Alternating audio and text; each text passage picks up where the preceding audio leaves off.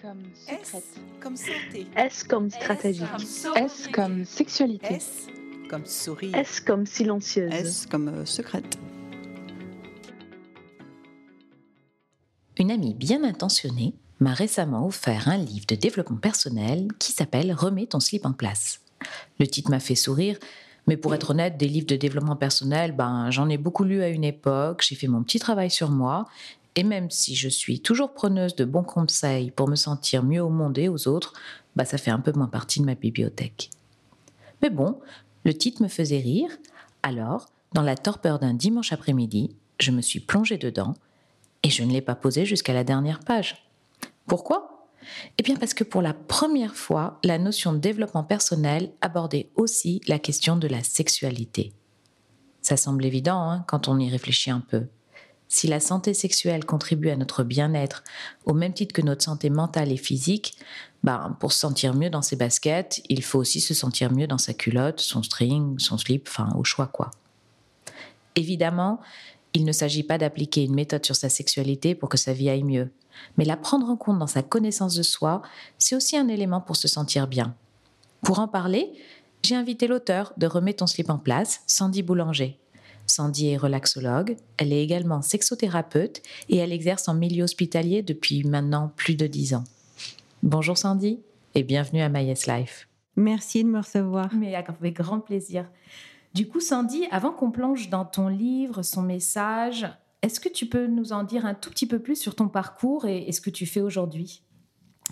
Oui, alors euh, j'ai commencé ma carrière professionnelle dans le milieu de la pub. Et puis euh, par un grand hasard de la vie ou un accident de la vie, euh, je suis devenue maman et, ma petite fille a eu des problèmes de santé, ce qui m'a demandé du coup de m'absenter euh, du travail et de découvrir euh, le milieu hospitalier et, et puis tout ce monde de gestion de l'angoisse, de la douleur.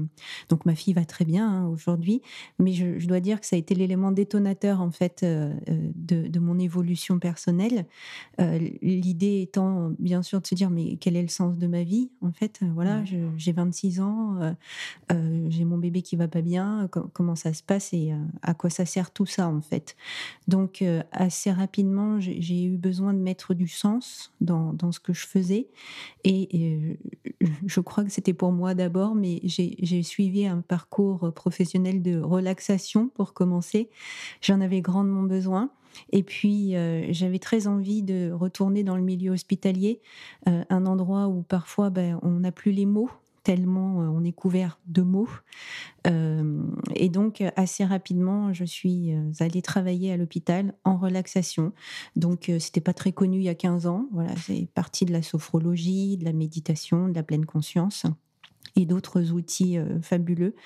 et, ça permet effectivement d'être en relation avec son corps quelles que soient ses croyances, euh, quelles que soient ses facilités aussi. C'est très vaste et ça reconnecte tout de suite dans son corps.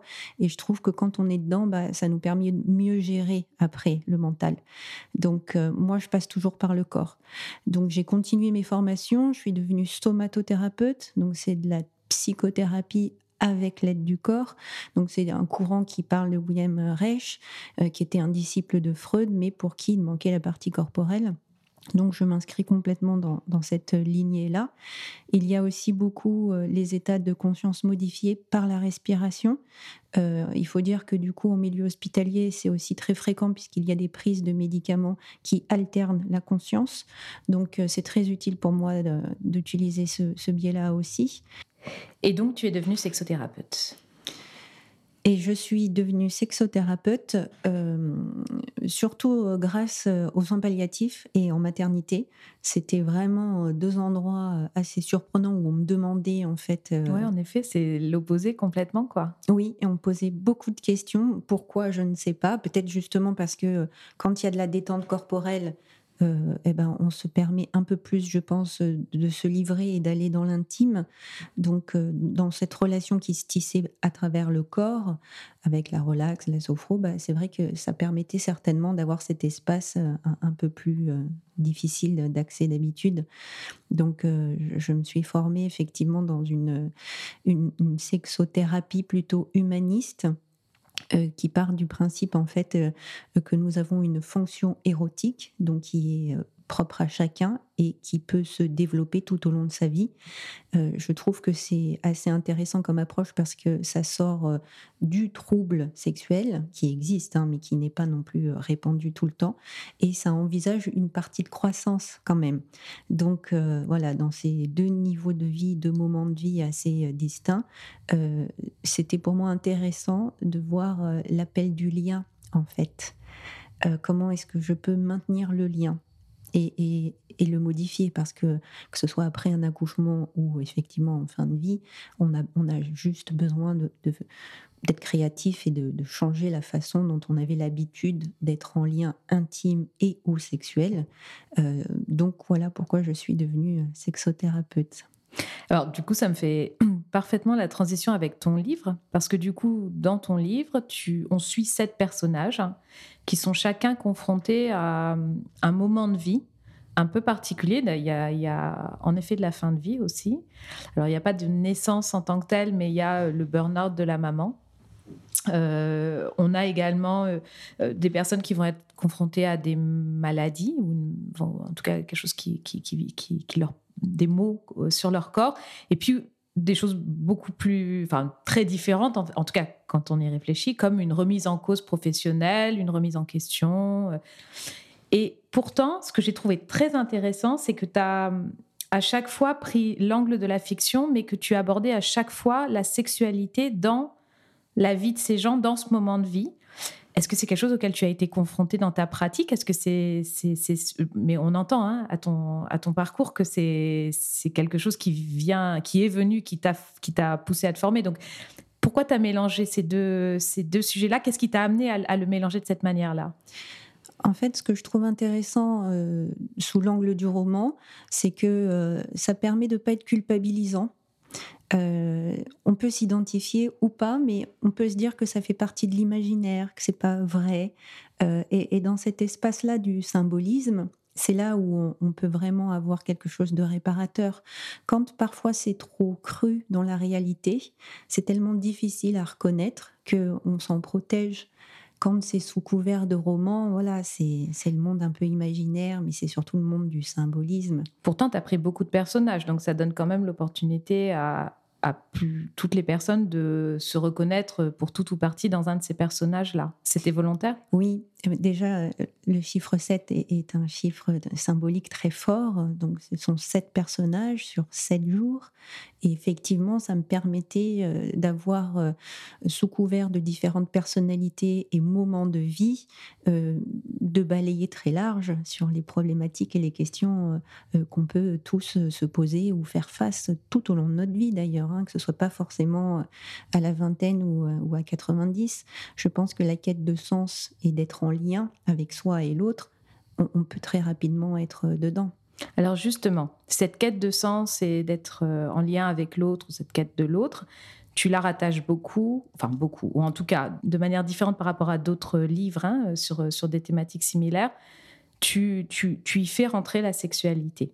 Mm. Une sexualité qui n'est pas toujours bonne, hein, euh, au sens où euh, c'est pas une, sexualité satisfaisante parfois, parfois même c'est une absence de sexualité. Quel lien tu fais entre connaissance de soi et connaissance de sa sexualité, ou en tout cas apprentissage de, de ce qui va ou ce qui va pas dans, sa propre sexualité? Je crois que depuis 15 ans, euh, j'ai la chance en une seule vie d'en vivre des milliers ce qui est très riche. Et dans les différents endroits où je travaille, euh, j'ai accès aussi à, beaucoup de cultures. Et ça, c'est fascinant euh, parce que effectivement, euh, ça vient changer énormément les choses. Donc des âges différents, des cultures différentes, des, moments de rencontre différents. Dans mon cabinet, je reçois des gens qui sont en souffrance et qui veulent psychologiquement aller mieux. À l'hôpital, je rencontre des gens qui n'ont rien demandé, qui sont juste là parce que euh, ils ont mal, ils accouchent ou ils souffrent. Mais c'est intéressant parce que le chemin du lien et du développement personnel peut quand même se faire même s'il n'y a pas une demande à la base de je vais pas bien psychologiquement. Et, c'est vrai que j'avais très envie en fait euh, euh, de pouvoir euh, ramener cette quête de sens parce que je trouve qu'il n'y a rien de plus authentique que la sexualité. C'est pour moi le, point le plus difficile et profond en soi, en connaissance de soi. Et souvent, on parce qu'on ne se connaît pas bien, parce que la culture euh, nous impose euh, des, des, dictates, sur euh, comment est-ce qu'on doit se comporter, mais si on a des pensées différentes, on n'est pas bien. La société nous pousse aussi beaucoup à avoir une vision de la sexualité, mais finalement, pour moi, c'est le cœur du cœur de l'être en fonction de ce qu'on fait d'ailleurs. Il n'y a pas de façon de faire convenable ou pas convenable. Mais je crois qu'au fil des années, euh, on se rapproche de plus en plus, ou pas, de ce qui nous tient à cœur, euh, c'est-à-dire euh, l'amour, comment j'aime et comment je suis aimée. Et effectivement, ça c'est la première marche. Et la marche d'après, c'est dans l'intimité, puis la sexualité. Et je trouve que dans notre société aujourd'hui, on zappe un peu cette question de l'intimité. C'est soit il n'y a rien, ou soit c'est sexuel. Mais il n'y a plus cet intime. Qu'est-ce que tu veux dire par euh, la question de l'intime? Comment tu définis ça par rapport à la sexualité ou, ou par rapport au tabou? J'en sais rien. Enfin, comment tu décris l'intime dans ce que tu évoques? Je vais repartir sur euh, l'échelle euh, grecque de l'amour. Il y a en grec euh, huit façons de nommer l'amour et ce lien en fait. Et, c'est formidable parce que chacun va être très précis sur la façon d'être en lien. Et c'est toujours une façon d'être en lien. Il peut y avoir simplement une façon très banale de, connaissance, de voisinage, et puis un peu plus d'affect, euh, des, amis un peu loin, des connaissances, la famille proche et puis son partenaire de vie, euh, peut-être sans sexualité, parce qu'on oublie quand même que Eros, c'est deux jumeaux. Il y en a un qui représente l'amour universel et l'autre qui est l'amour physique. Mais ils sont indissociables, tellement qu'aujourd'hui on pense qu'il n'y a qu'un seul Eros, mais ils sont deux. D'accord. Et euh, c'est pouvoir apprendre en fait à traverser ces différents niveaux d'amour pour pouvoir choisir consciemment le lien qu'on a envie de développer. Mais s'il nous manque des barreaux à l'échelle, bah, en fait, on, a du mal. Donc déjà, on ne peut pas évoluer. Et puis souvent, euh, on fait des amalgames, des incompréhensions. Et ça commence d'abord par soi. Savoir euh, comment est-ce que j'arrive à aimer. Je suis assez surprise euh, depuis tout ce temps de constater qu'il y a beaucoup de gens qui donnent énormément d'amour, mais qui ne savent pas recevoir ne pas recevoir d'amour. Ils n'ont jamais envie de rien. Euh, vous voulez leur faire un cadeau, mais non. Il faut comprendre, ou même vous voulez être présent pour eux, c'est non. Tu veux un massage des mains? Non. Tout est non. Et, donc, cette fluidité de je donne et de je reçois n'est absolument pas simple. c'est pas naturel du tout. C'est quelque chose sur lequel on continue d'avancer parce que la vie et ses expériences viennent nous mettre des barreaux en fait, et surtout après des protections et des fermetures. Et donc c'est ce niveau d'intimité, c'est ce niveau de lien que tu décris en fait. Exactement. Pour moi, c'est ça l'intimité. Euh, avec mes patients, j'ai différents liens d'intimité. Des fois, ça peut juste être effectivement, voilà, euh, j'ai un problème psychologique. Ok, on va apporter des outils, de la compréhension, et puis stop. Et puis des fois, ça peut aller vraiment plus loin aussi dans de la reconnaissance, du reparentage de je te vois, je, t'admire, je, vraiment je, te, félicite du travail que tu es en train de faire.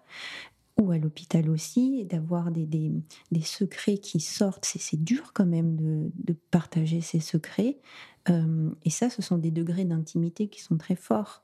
Donc, même à travers une relation thérapeutique, il y a différents degrés d'intimité.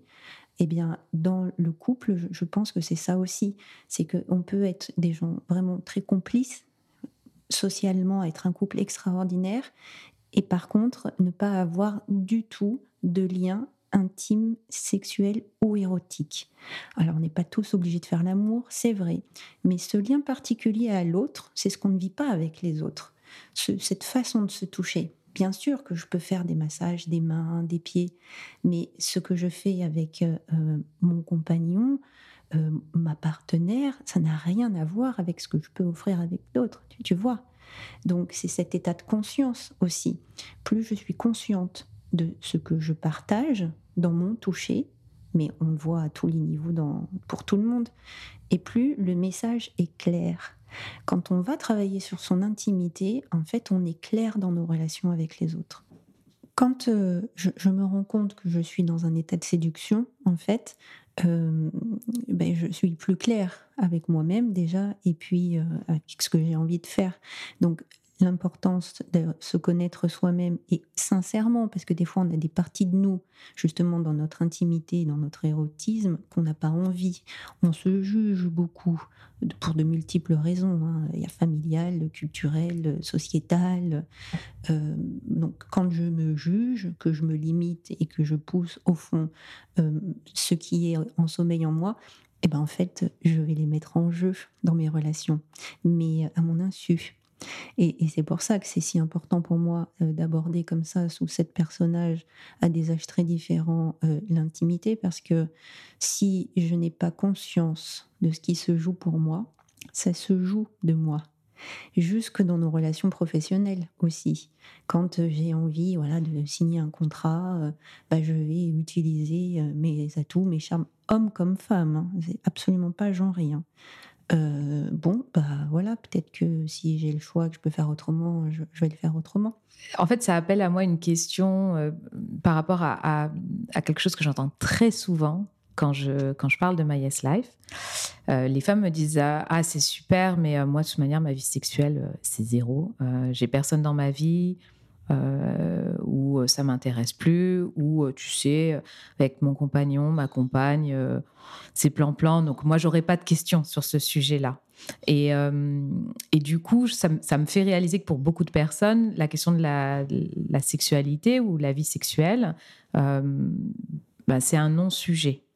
Et, toi, tu le présentes comme si, quoi qu'il arrive, il faut l'aborder. Alors, tu as beaucoup parlé du couple, mais il y a aussi beaucoup de gens qui sont pas en couple mmh. et qui, du coup, associent ça aussi à la fin d'une.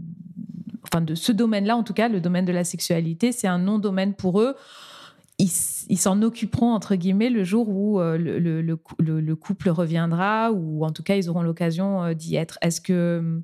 Comment toi, tu réponds à ça Surtout dans un contexte de mieux se connaître, parce que finalement, euh, quand on se quand on regarde un petit peu toute une démarche pour, quand on se lance pardon, pour toute une démarche pour, pour mieux se connaître ou en tout cas être mieux, mieux dans ses baskets, est-ce qu'il faut aborder la question de la sexualité même si la sexualité n'est pas quelque chose de, du quotidien, en tout cas pas, pas pour le moment, pas, pas un objet présent?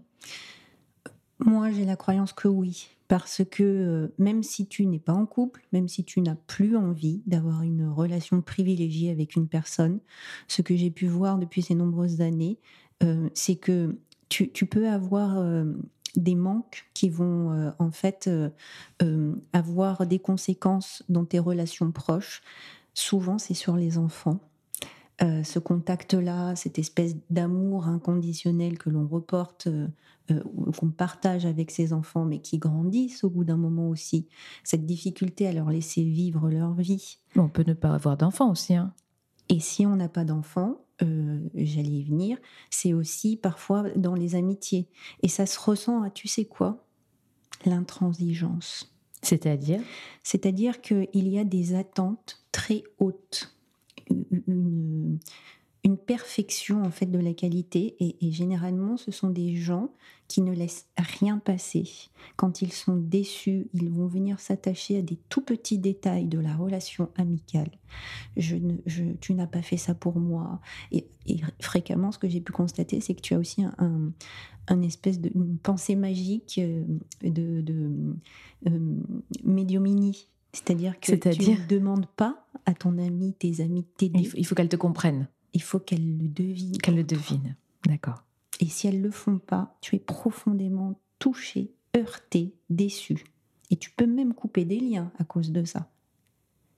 Et, pour toi, ça, c'est lié à une euh, non prise en compte de sa sexualité, éventuellement de son besoin, de ses besoins sexuels? Oui, et derrière besoin sexuel, je, je mettrai intimité. C'est-à-dire que c'est pas forcément. La sexualité, c'est souvent connoté euh, organes génitaux.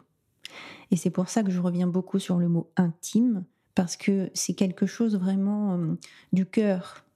c'est ce qui nous permet en fait d'être comblés aussi dans nos relations. Donc, je, précisais qu'on pouvait avoir différents degrés d'intimité jusqu'à la sexualité, avec euh, bien sûr l'utilisation des organes génitaux, euh, qui n'est pas obligatoire, mais tu comprends, il y a tous ces différents degrés. Et même quand on n'a plus envie d'avoir de relations sexuelles, qu'on n'a plus envie d'avoir de partenaires, on a quand même besoin, tous, d'avoir des relations privilégiées, une intimité, parce que sinon, on n'a plus personne à qui on peut vraiment se dévoiler sous toutes nos facettes. Et ça, c'est problématique. Et je le vois vraiment souvent en fin de vie, à tout âge, parce qu'il n'y a pas que les personnes âgées qui mmh, décèdent. Malheureusement, oui. Tout le monde meurt. tout le monde meurt. Et la question, en fait, c'est comment, quand tu t'en rends compte? Parce que je trouve qu'on a cette pensée un peu magique euh, de nos jours de on va mourir dans son sommeil euh, vers 90 ans, 99 ans. C'est très rare. Il n'y a qu'à voir les statistiques. oui, mais ça, on ne les voit pas. Pour le coup, on préfère se dire que c'est comme ça que ça se passera, que voilà, la médecine, de toute façon, va nous maintenir en vie très vieux, en très bonne santé et joyeusement dans notre sommeil. Bon, c'est pas comme ça que ça se passe hein, dans les faits. Euh, ça peut arriver, mais c'est assez exceptionnel. Et c'est vrai que cette question de, du lien et de cette intimité, de comment est-ce que je peux laisser l'autre être en lien avec moi et jusqu'où est-ce que je peux l'être avec l'autre, est pour moi essentiel et ça part de son intimité, de son rapport à soi, de comment je m'aime, comment je vais aimer les autres et comment je vais me laisser aimer. Et après, bien sûr, il y a la partie sexualité. Mais la base, en fait, pour moi, ça vient exactement du même endroit. Comment je m'aime, et comment j'aime. Cette démarche que tu décris, euh, pour toi, elle passe par euh, le dialogue avec un thérapeute ou elle peut être juste une prise de conscience euh, ou peut-être juste un échange quand on peut échanger hein, avec une autre personne, enfin une personne de son entourage. On ne peut pas toujours échanger mm. avec son entourage sur des questions de sexualité, mm. peut-être d'intimité, mais plus difficile, en tout cas, de parler de sa sexualité euh, parfois avec son entourage. Donc, quelles recommandations tu pourrais donner autour de ça? Je pense qu'on est tous très différents. Euh, il y a des personnes pour qui ça peut se faire toute seule, à travers la lecture, l'art, les films, euh, les podcasts aujourd'hui. On a beaucoup de chance aussi quand même avec tous ces, ces, moyens maintenant d'information. Et puis pour d'autres, effectivement, de passer par un professionnel qui est une tierce personne, un inconnu, ça aide. Et puis des fois, c'est au détour euh, d'une discussion, sauf qu'aujourd'hui, je trouve qu'on a du mal à être en lien euh, gratuitement comme ça, pour rien, avec des inconnus qu'on croise, je ne sais pas, un, jour en prenant un thé. Tu, vois, on, a, mmh mmh perdu de cette spontanéité, mmh on se méfie beaucoup des gens. Et ça, je crois que ça nous fait beaucoup de mal, en fait. Donc, euh, dans ce doute-là, je crois que plus soi-même on est au clair avec tout ça, et, plus ça favorise ces moyens d'apprentissage euh, de continuer à grandir, parce qu'en fait, on est fait pour évoluer. Mais on ne sait pas dans quel sens. c'est pas garanti. C'est ça. Donc il faut donner un, petit, un petit coup, une petite impulsion pour que ça puisse être de plus en plus beau, clair et, épanouissant. Merci. J'aimerais revenir sur un, donc toujours sur, le sujet, euh, bah, c'est un peu le sujet qui est au cœur de, nos échanges hein, sur, euh, sur, sur ce podcast donc on a parlé de la sexualité, connaissance de soi. On n'a pas abordé un autre sujet que tu évoques très très bien dans, certains de tes personnages. Euh, c'est quand l'accident, euh, ou en tout cas la mauvaise expérience dans sa vie sexuelle, euh, peut avoir une incidence sur, ben, sur son estime de soi, sur même sa manière d'être. tu l'évoques très bien à travers un des personnages qui a subi des violences sexuelles. Tu l'évoques aussi très bien avec euh, une, personne qui, euh, qui, décide de changer de genre et qui doit s'assumer euh, dans son orientation sexuelle, dans, son, dans sa transformation également. Est-ce qu'on peut essayer d'avancer avec un traumatisme ou une difficulté dans sa vie sexuelle et continuer d'avancer ou il faut impérativement à un moment s'en occuper? Tu peux continuer à avancer sans t'en occuper, mais ça te rattrape. Ça te rattrape. Toujours. Toujours parce que la vie. Et ça, c'est ta clinique qui te le montre euh, Ouais. Bon, pour le coup, c'est assez euh, représentatif dans le sens où j'ai un cabinet où les gens viennent me voir parce qu'ils ne vont pas bien et il y a le milieu hospitalier où les gens ne viennent pas pour ça. On se voit vraiment de façon un peu surprenante. hein. Je, voilà, je, je suis la dame qui fait des câlins. Super. C'est plus facile que je suis somato-sexothérapeute. C'est sûr. Ça se retient plus facilement Voilà. aussi. Je viens pour vos douleurs et vos angoisses, en avez-vous? Mais, mais si tu veux, euh, c'est vraiment cette clinique, effectivement, qui me fait dire que ça rattrape toujours. Surtout quand tu as des situations de vie qui, qui font très peur, comme la maladie, euh, les accidents. C'est c'est un étau, en fait. hein. Et ton mental, pour être fort, euh, je crois qu'il a besoin d'être éclairé. Tu sais, c'est comme un marathon. Mm, mm, mm. Tu as eu beau t'entraîner, t'entraîner, il y a une partie de toi que tu connais pas au début. C'est comment est-ce que tu vas vivre euh, après les 32e kilomètres où tu as ce fameux mur dont tout le monde parle en plus, donc tu t'y attends. Mais tant que tu l'as pas traversé, tu sais pas. Et puis même si tu en fais plusieurs, tu ne sais jamais trop comment tu vas y aller. Donc ce mental, je pense qu'il arrive à être flexible et, et, euh, et souple parce que on le travaille derrière. Et c'est pas qu'une mécanique, c'est vraiment quelque chose du cœur et de cette capacité à dire oui. Donc travailler, enfin se regarder, c'est important. Se regarder sous toutes les coutures, y compris les plus noires, en fait, quoi. Se regarder sous toutes ses facettes. Je crois qu'on a tous toutes les facettes de l'humanité en soi, mais toutes. Et on décide de mettre en lumière euh, celles qu'on veut, celles qu'on peut. Et les plus sombres, souvent, bah, on décide pas de les montrer, mais des fois, ils nous pètent au visage. Et je crois que c'est toujours intéressant ouais, d'aller les explorer avant qu'elles explosent. Merci. Euh, moi, je recommande fortement la lecture de ton livre. C'est pas une méthode, hein. c'est euh, c'est des histoires qui, qui, qui permettent euh, de réfléchir, pour le coup. Mm. Euh, donc, remets ton slip en place. Mm. Je crois que c'est sous-titré culotte, boxer ou quoi que ce soit qu'on a envie de mettre. De Sandy Boulanger. Où est-ce qu'on peut le retrouver? Alors, on peut le retrouver en librairie, en magasin de grande surface, et puis sur les sites, bien sûr. euh, De vente en ligne. Ouais. Superbe. Merci beaucoup, Sandy. Merci. Merci beaucoup. Et à bientôt. Prenez soin de vous.